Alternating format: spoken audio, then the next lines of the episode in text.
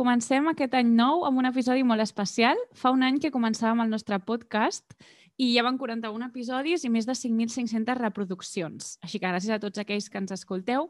I per aquest primer aniversari contem amb l'Alba Molina, que és una de les persones gràcies a les quals estem aquí avui en dia amb Sharing Pipes. Benvinguts a Kandinsky també va començar estudiant dret, un podcast on juristes emprenedors parlen sobre tecnologia, innovació i més, amb Marta Villarroya i Raquel de Aro. L'Alba és jurista, economista, té formació en mitjans audiovisuals i actualment és Innovation Project Manager a Quatre Cases. Benvinguda, Alba. Hola, noies. És un plaer estar aquí amb vosaltres. Hola, Alba. Ens fa moltíssima il·lusió que estiguis aquí perquè quan et vam conèixer, el juliol del 2020, acabàvem just de, de graduar-nos a la universitat i portàvem sis mesos que sortíem al, al mercat laboral i bueno, en, plena, en plena pandèmia i també una mica estàvem desil·lusionades, la Raquel i jo, per, per com se'ns havia uh, format no? en, en dret. I bueno, eh, moltes gràcies per aparèixer, la veritat, que per les dues va ser super important. I, I bé, que en aquest, en aquest punt, eh, què et va portar a estudiar dret? bueno, jo, jo crec que en aquesta introducció heu sigut molt generoses amb mi, eh? Em, esteu, esteu aquí perquè, perquè us ho heu currat moltíssim, les dues, és, i, en, i en qüestió de, hosti, deies ara el juliol del 2020, eh, qui éreu al juliol del 2020 i, i on esteu, eh? amb la de voltes que ha donat la, la vostra vida, la vostra carrera professional i d'aquelles dues noies que estaven perdudes uh, estudiant uh, dret i, i on, i on esteu ara. O sigui que enhorabona i, i el que us queda i el que us queda per fer. Um, jo vaig, jo vaig estudiar, jo vaig estudiar dret una mica també per, per casualitats, no? Uh, jo tenia molt clar quan estava estudiant al batxillerat que volia dedicar-me al món de, de l'empresa, economia ADE, i, i a casa sempre havia sentit a parlar de, del dret. Els, tenen els meus, el meu, la meva mare i els meus, i els meus tiets són, són advocats i jo sempre havia viscut una advocacia doncs, la que tradicionalment es pot, o fins ara, o fins fa pocs anys, doncs tothom havia sentit a parlar i era la de, la de l'advocat que va a judicis i, i treballa molt i, i moltes hores. I era l'únic que jo coneixia de, del, del món del dret i del món de l'advocacia. I, I també una mica crec que, com tots els perfils que acaben estudiant el, el doble grau, era el, bueno, m'arriba la nota de tall per estudiar dret, ADE i alguna cosa més, i acabes estudiant doncs, AD dret i alguna cosa més, no? i al final és aquest AD més dret en el, en el meu cas. I, i, és una, bueno, i al final és una carrera que, que vaig gaudir molt i, i em va servir per moltíssimes coses, però és veritat que, bueno, de seguida em vaig adonar que, que el dret m'agradava, però, però no volia exercir-lo. I, I jo crec que, que el que m'agradava quan veia la meva mare treballar moltíssimes hores era i me n'he donat amb els anys, eh? no, no, no aleshores, però és l'admiració, i és l'admiració cap a moltíssimes hores de, de feina i la satisfacció que jo veia a la meva mare satisfeta i, i cada vegada que, que guanyava un judici i, i el sacrifici que, que, que havia portat durant tants anys per aconseguir la, la vida que ella havia volgut però amb molts anys de, de molta feina, no? I al final acabes barrejant el, aquesta professió amb, el, amb la seva carrera professional amb, que ha tingut i que ha, bueno, ha aconseguit no? amb molts anys de, de feina. I, per tant, bueno, és casualitat que acabo estudiant, estudiant dret. I tu has viscut en algun moment... És que amb, amb el Didac Amat parlàvem del dol de l'advocacia. Tu t'has sentit així per no haver exercit mai? O per no haver fet el màster d'accés, per exemple? No, i, i de moment no. És, és cert que, que a vegades eh, quan, quan treballo i com estic a prop de, de les, de les, bueno, de les de startups a les que a través de quatre cases assessorem, doncs a vegades em pregunto, ostres, potser si hagués, si, si, si hagués fet el màster d'advocacia i hagués aprofundit una mica més sobre alguns coneixements en concrets de, de, del dret, podria jo mateixa assessorar-la, però, però no, la, la resolc molt ràpid, la, la, aquesta inquietud i aquesta qüestió, perquè per sort estic en, en un lloc en el que m'envolto de molts professionals i, i molts bons professionals i, i mai sabria, sempre voldria més i per tant al final són preguntes molt concretes i la, la carrera de dret eh, et dona moltes eines per poder, per poder anar a buscar on resoldre aquestes, aquestes preguntes i amb una mica de, de temps i, i bueno, amb, molt, amb molt, molt de temps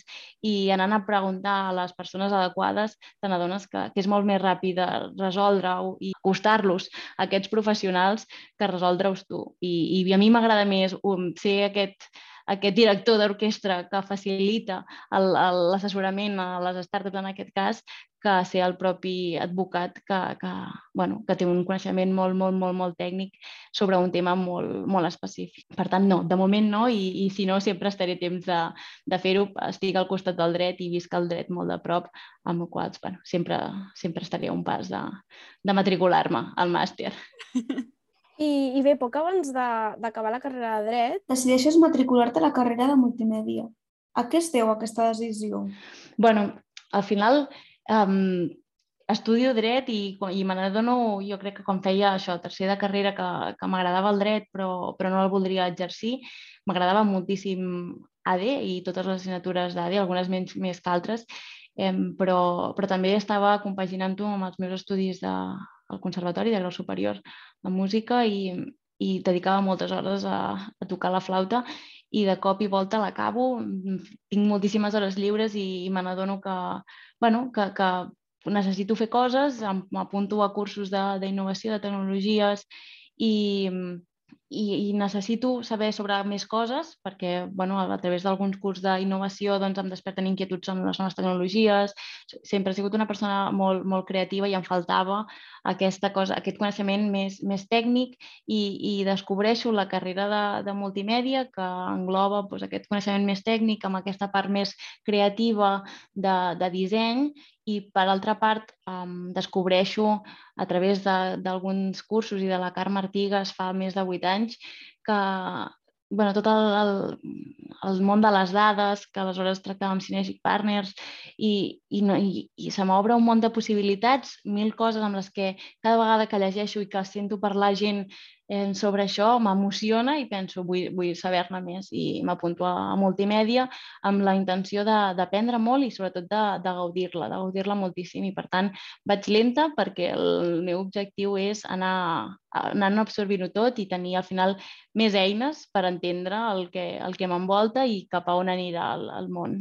Sí, que no és tant el títol, sinó la formació i el que et permet desenvolupar, no?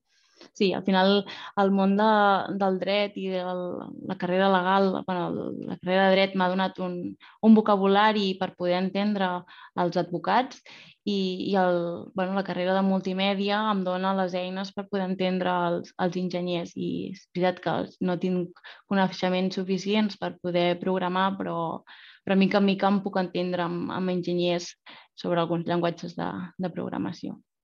Molt interessant. I en aquest punt, eh, què et porta a entrar al, bueno, al, a Quatre Cases Accelera? Doncs també una, una casualitat, jo crec, perquè al final fa doncs, quatre anys, o cinc, cinc, sis anys va començar el programa d'acceleració i jo fa quatre anys que, que estic a Quatre Cases, ara farà quatre anys, i, i va ser una mica una casualitat. Aleshores no era tan visible tot el món de la innovació i la innovació al sector legal, al legal tech encara menys, i, i ja recordo que era un gener de... bueno, un gener de... Jo feia cinquè de carrera i de cop i volta es va despertar la inquietud en tots els meus companys en començar a buscar pràctiques. Jo estava molt tranquil·la, no pensava, jo havia fet pràctiques durant tots els estius, pensava també començar a fer pràctiques a l'estiu i després doncs, ja començar les pràctiques a sisè i de cop tothom va començar, a mi em va agafar aquesta angoixa i vaig dir, doncs vinga, som-hi, anem, a, anem a aplicar i anem...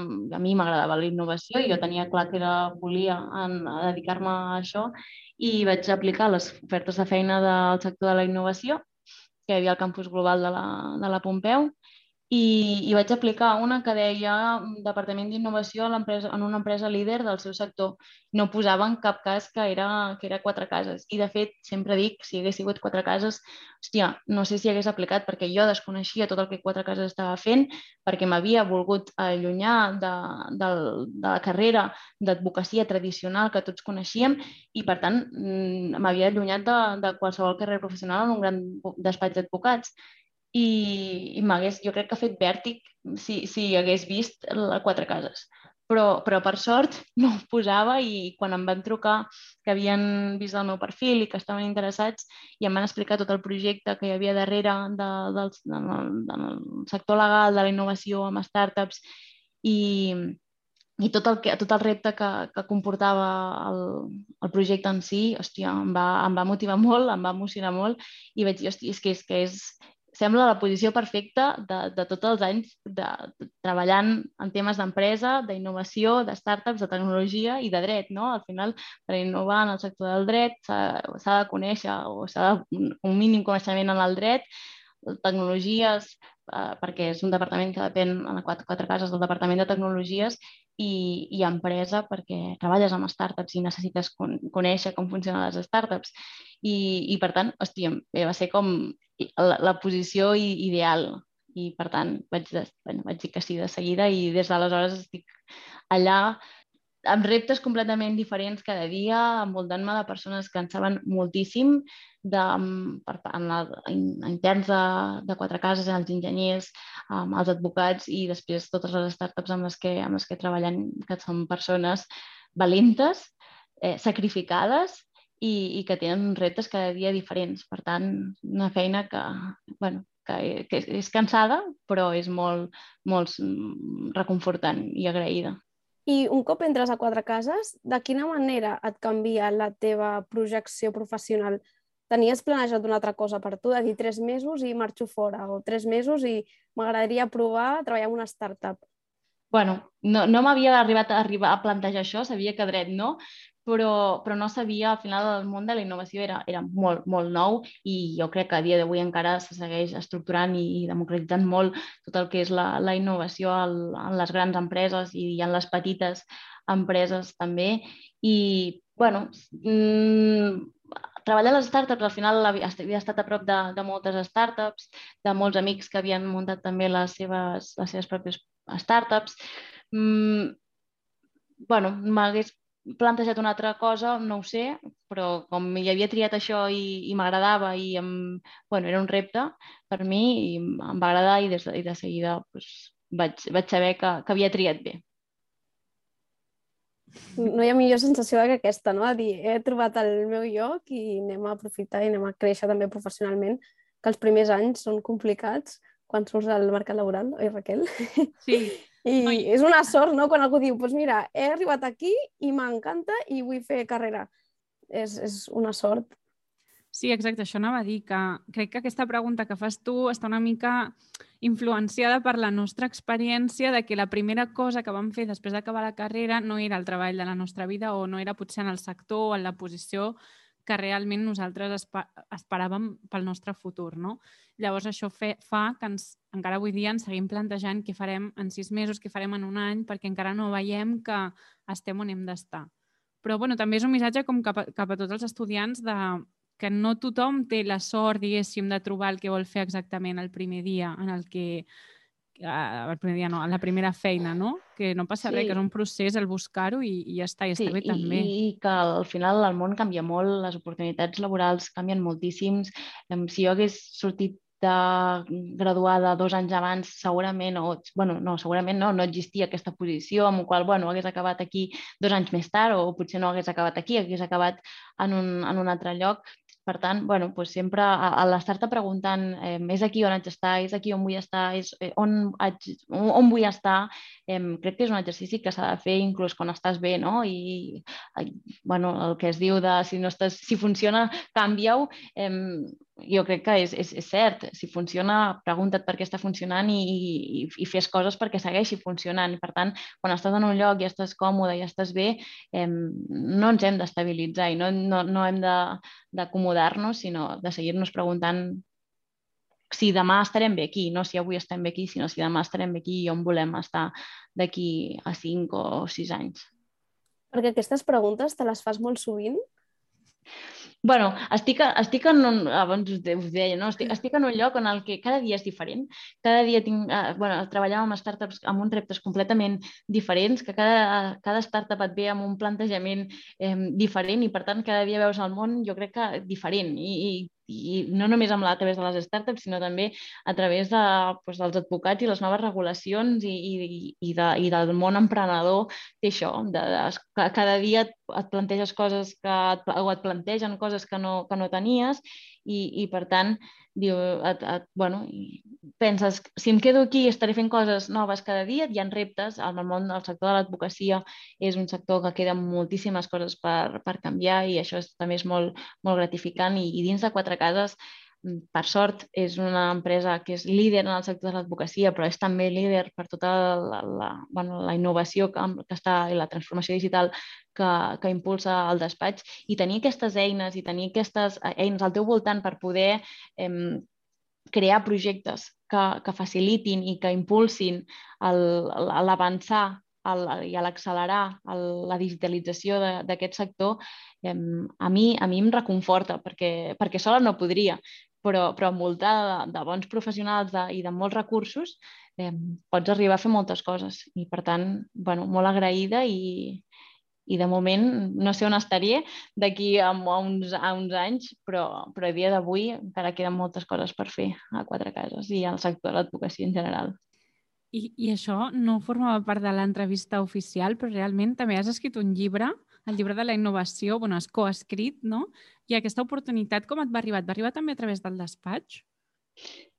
Uh, bueno, jo, és gràcies, és gràcies al, al despatx òbviament, um, al final el sector de la innovació és, és molt petit i és molt, molt recent i, i ens ha connectat a, a grans professionals de la, de la innovació amb molts més experiència, molts més anys d'experiència que, que jo i, i ells van, bueno, van començar a parlar sobre un llibre, bueno, sobre, sobre fer alguna cosa tots junts, per remar en una, en una mateixa direcció sobre, i, més, per escriure, perquè al final cadascú fa, té les seves, les seves experiències i les seves vivències dins de la pròpia empresa en, en temes d'innovació, però, però ningú les, les exposa i les exterioritza i les mostra a l'exterior.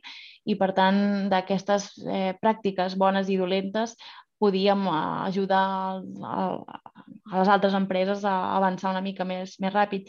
I i sobretot perquè quan moltes empreses treballen en la innovació es creen sinergies i es parlen d'ecosistemes de, i per tant eh, no és només el, el donem per, per amor a l'art, sinó perquè realment es necessiten aquestes comunitats de, de gent innovadora, per molt que no siguin del mateix sector, per, per avançar també en, en, doncs en, en temes, en, en tots els temes en general, però, però es necessita doncs, estar poder connectats en totes les empreses i, per tant, bueno, ens, hem, ens, van, ens vam connectar entre, entre tots i, i durant el 2020 i confinats vam, vam coescriure, bueno, vam fundar una, una associació eh, i, i vam coescriure un llibre que depèn de l'associació la, de per, per fer difusió de la, de la innovació i, i crear comunitat. És que sí, sí. Ara estic pensant que a mi és que fas moltíssimes coses i ens agradaria saber com t'organitzes per arribar a tot, perquè no només és això de la innovació i la feina en quatre cases, és també que ets mentora i coordinadora d'UPF Female Mentoring, també cantes, també ets wedding planner... Explica'ns com fas tot això. Ens interessa molt. Jo, bueno, també ho podeu dir vosaltres, jo crec que feu mil coses, les dues, i traieu temps de, de sota les pedres, però al final quan, quan més coses fas, més, més t'organitzes. I és veritat que quan menys coses fas, i, i me n'he donat, eh? Quan, quan, recordo quan vaig acabar la...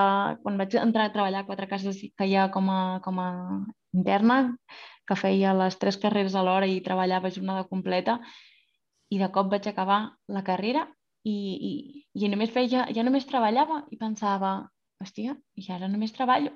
I de cop tenia malgastava el temps. Jo crec que al final malgastes el temps perquè, bueno, abans pensava, abans tenia les mateixes hores al dia i feia mil coses i ara segueix tenint les mateixes hores i més me'n faig una.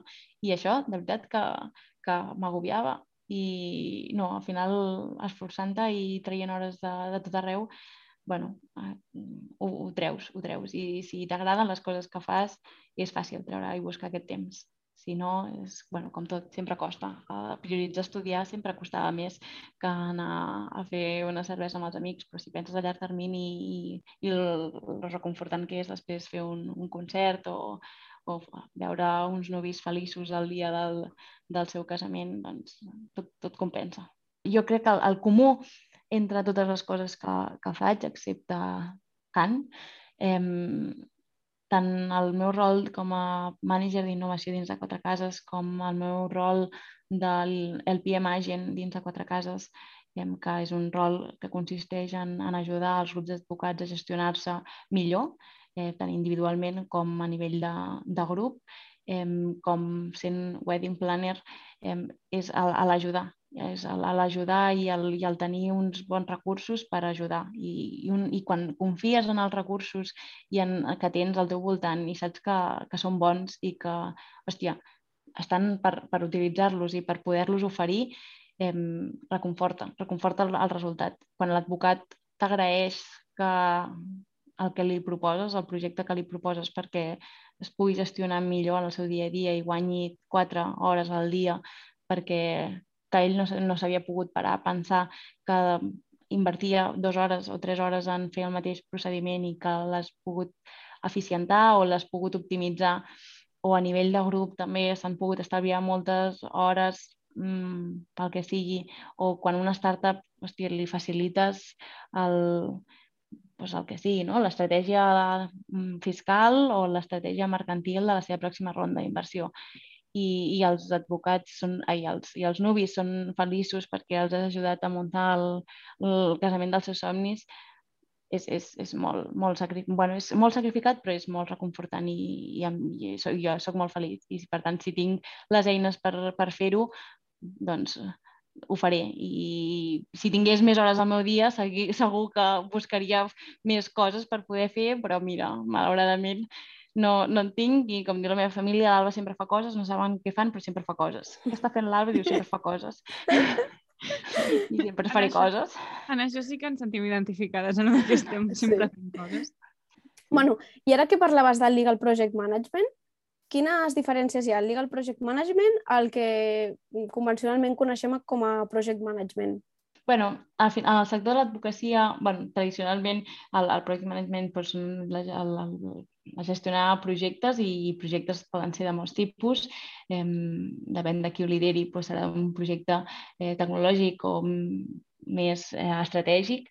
Um, en el sector legal i des de ja fa doncs, més de cinc anys um, que existeix l'oficina de projectes dins de, dins de quatre cases, en el que hi treballem i treballen enginyers i està liderada per, per enginyers, aquesta, aquest subdepartament de, dins de tecnologies, però que cada vegada més hi participem perfils com, com el meu, eh, que som advocats, que no exercim l'advocacia, però que ajudem a l'advocat a entendre quina és la seva feina per, per gestionar-se per gestionar millor.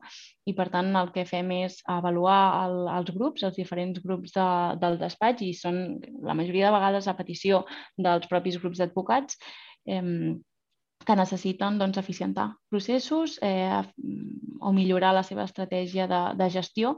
I, per tant, es, es, es, es, es fa un estudi de, del grup, de quina és l'organització del grup i s'acompanya eh, durant uns, uns mesos fent doncs, mentoria, uh, en, aquests, en aquests grups i, i, i, coach, i coaching en aquests grups. Depèn, bueno, al final es fa un escàner i en funció de com es trobi el grup doncs es, es, escull un tema o un, un altre, un projecte o es fa un projecte eh, diferent o a vegades també s'incorpora doncs, algú de recursos humans per fer un projecte al, concret o es fa amb el rol de l'ITBP, l'IT Business Partner, que és un professional també de tecnologies que és més consultor de tecnologies. Nosaltres som més, més consultors de, de processos i de, de gestió i no tant de, de tecnologies i, per tant, doncs, conjuntament es s'implementa doncs, una, una solució que a vegades és tecnològica, a vegades doncs, són de processos i, per tant, és més, no és gens tecnològica i, i al cap d'uns mesos doncs, es va avaluant uh, el projecte i, i el, el feedback que, que es té. Em, bueno, no, no et puc dir, a diferència d'altres empreses, com és el project management eh, convencional, però, però bueno, al final la qualsevol projecte, doncs, jo estic més acostumada a projectes tecnològics, eh, són projectes, però són projectes eh, destinats o que el, el receptor són persones i són equips i, per tant, doncs, tot el que sigui l'optimització i la gestió del propi advocat, que no té temps per, per parar a pensar el que fa i si hi ha uns altres ulls i unes altres mans que el poden acompanyar per veure quin és el, quin és el moviment que fa cada dia, o bueno, he parlat amb el, amb el Derek, no? al final va ser ell el que va veure donar oportunitat de, després de molts anys exercint el que va poder eficientar. Doncs una mica el que fem és, és això. I si no podem fer-ho nosaltres, doncs ens acompanyem de startups com la, de, com la del Derek, que utilitzem els que utilitzen vaja, els advocats per, per, ser, doncs per no perdre tantes hores o no invertir tantes hores en un sol moviment. Sí, suposo que és això, no?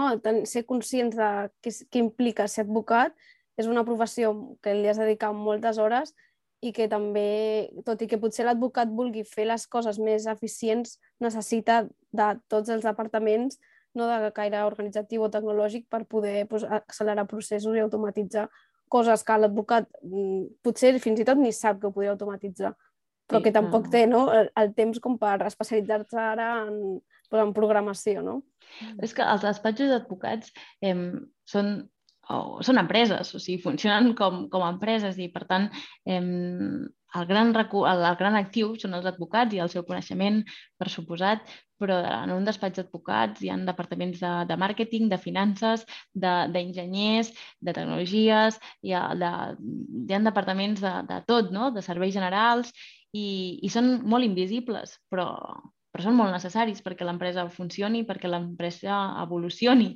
I, i a vegades els advocats eh, no és que se n'oblidin perquè ho saben perfectament que, que hi són, però, però desconeixen la, la feina que fan aquests departaments i, i com la, la feina d'aquesta organització, d'aquests professionals d'organització poden ajudar-los en, el, en el seu dia a dia.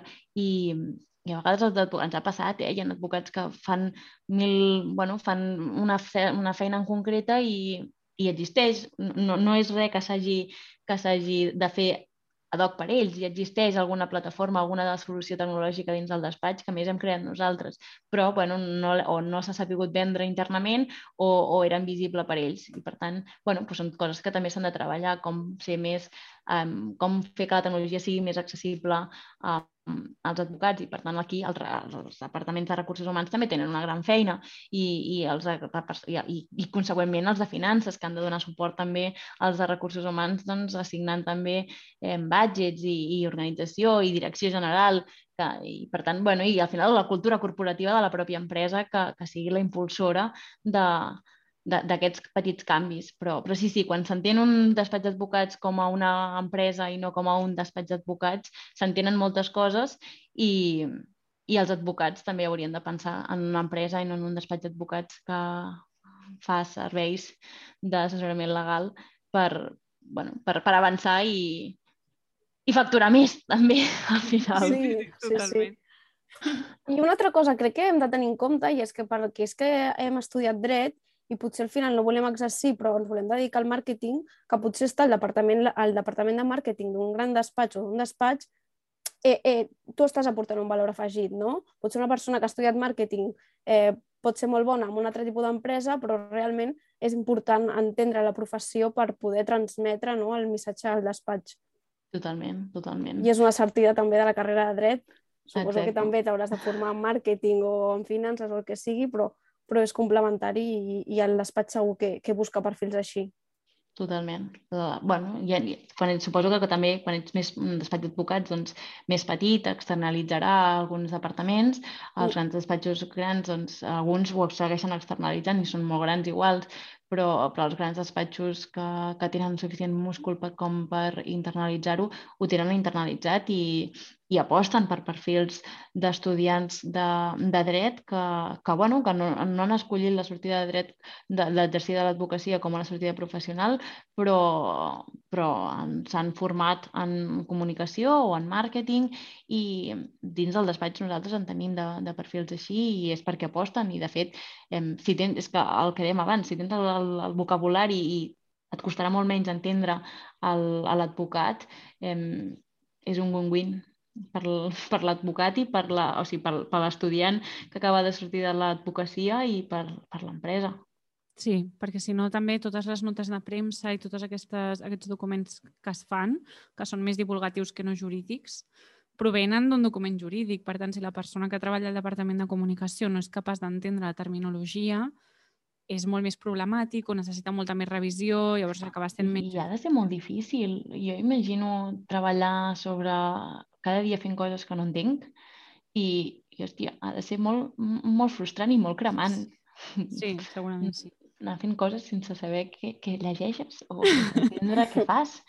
Eh, per tant, bueno, és, és, sí, és una sortida com una altra, igual de, de vàlida i de, i de maca. Sí, sí que jo vull explicar també que sempre diem que estem aquí gràcies a UPF Female Mentoring, però tampoc, o sigui, no hem arribat mai a desenvolupar per què, o sigui, què va passar. Llavors, a vegades pot semblar fins i tot que hem rebut, no ho sé, les cofundadores o alguna cosa. El que va passar simplement és que la Marta i jo vam anar a una, com una xerrada que es feia en una, un programa de mentoria de l'alumni Pompeu, que no va estar creat per la Pompeu, sinó que va estar creat per noies alumni, i parlant amb moltes noies d'allà que havien fet el doble grau, ens vam adonar que hi havia un gap com molt gran entre el món tecnològic i el món legal i que nosaltres totes, que havíem estat una mica en startups o ens interessava el món de l'emprenedoria, veiem el dret d'una forma que no ens havien ensenyat a la universitat.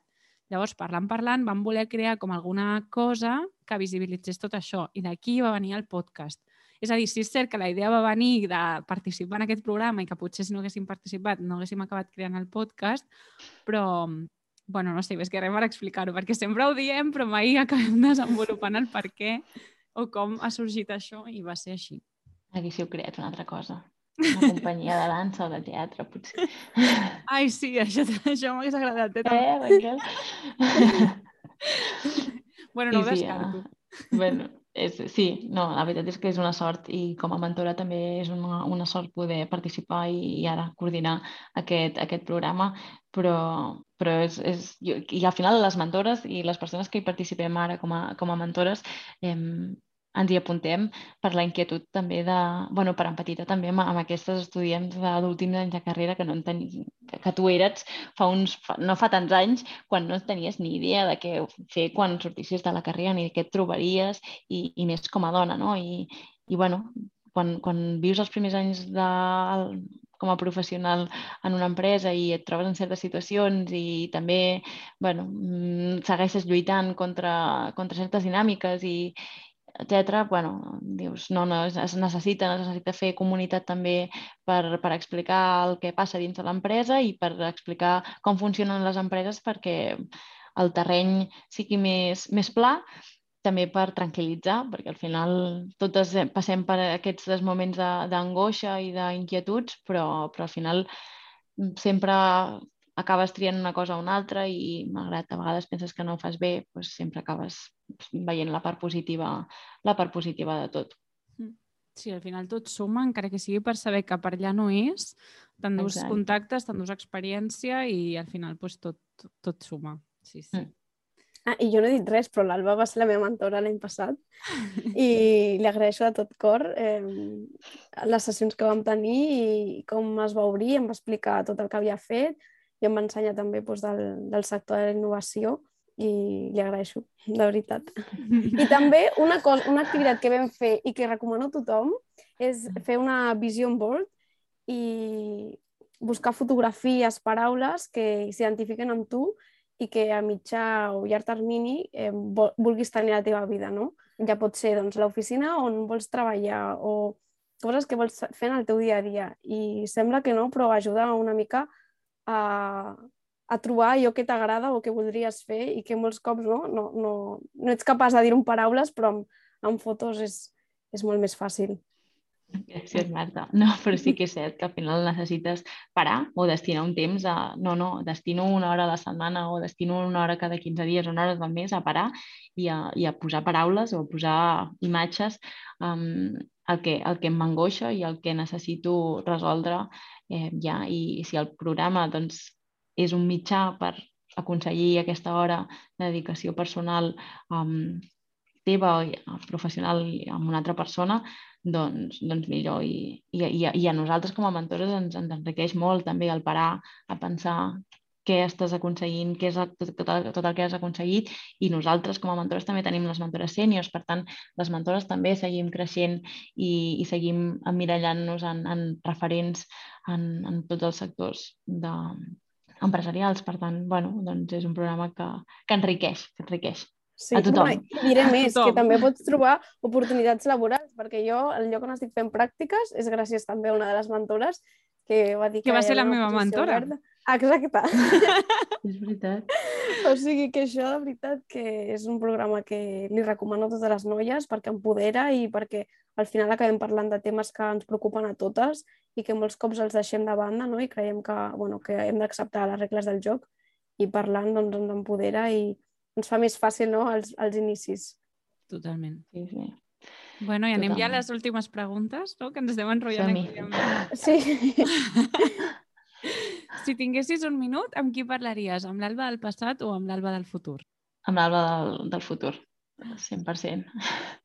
Jo soc una, soc una persona que soc bastant impacient en algunes coses i, i m'agrada, quan començo una cosa, fer-la, fer-la i acabar-la i fer-la i, i, i donar-ho tot per acabar-la i, i crec que si parlés 10 segons amb l'Alba del futur i em digués mm, fes les coses, fes-les i, i ja veuràs i ja està, i em tranquil·litzaria i pensaria haig de seguir fent-ho tot igual i igual de, de, de, de bé o de malament tot, però has de seguir fent les coses, no? I sóc una persona que, que el, sempre penso, i el meu lema és el complicat de la vida és entendre lo fàcil que, que arriba a ser i crec que els últims anys me n'he donat que no es tracta de de- d'entendre que la vida és, és, és fàcil, sinó senzilla. I, i crec que si l'Alba del futur em parlés i em digués Alba, segueix per aquí, bueno, entendria que, que l'Alba ha entès que la vida és senzilla i que no cal marejar-nos tant, simplement fer les coses i fer-les amb, amb voltades de bones persones i, i amb el cor i ja està. I tot sortirà bé. Que maco. M'angoixaria una mica, eh, també, veure l'Alba del futur, però bueno, si, si hi ha Alba del futur ja estem contents. Sí, perquè en aquests temps tot... El que, el que importa és que hi hagi un Alba del futur. Futur molt llunyà, eh? Molt llunyà. Molt. Bueno, i l'última pregunta és que nominis el nostre o la nostra pròxima convidada. Vale. Jo nominaré a la Cristina Lou, a la Mangui Lou. Cristina Mangui Lou, a la germana del Derek, que l'heu tingut per aquí i que a més també va ser mentora, bueno, és mentora de, del programa, eh, també estudiant de, del doble grau i, i a part de ser una referent i una persona molt valenta i que, i que ho ha lluitat molt i tot el que, tot el que aconsegueix i tot el que ha aconseguit, eh, és molt inspiradora i crec que, que també podrà ajudar-vos en, la, en el, el vostre podcast i al públic a, a prendre millors decisions. Segur que sí, i a més seran els primers germans no? que tenim entrevistats. Bueno, les primeres vegades. Ja hem entrevistat una parella, ara Sí. els germans. Que guai, sí. I crec que acaba d'aprovar les oposicions um, per a gent Sí, exterior. fa un, fa un, sí, fa un, fa un temps, fa un temps. Però sí, sí, Però sí. tècnic economista de l'Estat. Bueno, espero que no s'enfadi. Ah, no, segur que no. No, si no, no. pot venir, no passa res, més endavant. Exacte. Total. Mira quant de temps hem estat nosaltres per aconseguir aquesta entrevista. Sí. Persistim, eh? Persistim. Però ja està, ja la tenim aquí. Ens fa molta il·lusió. Sí, sí. I més que just és l'aniversari de Sharing Pipe, o sigui que millor Ah. impossible. Sí, Molt sí, bé, molt sí, bé. Serà molt guai. Moltes gràcies, Alba. Doncs gràcies a vosaltres, noies, pel vostre temps i per la gran feina que feu. I a tu, que ens escoltes, recorda, l'Alba també va començar estudiant dret.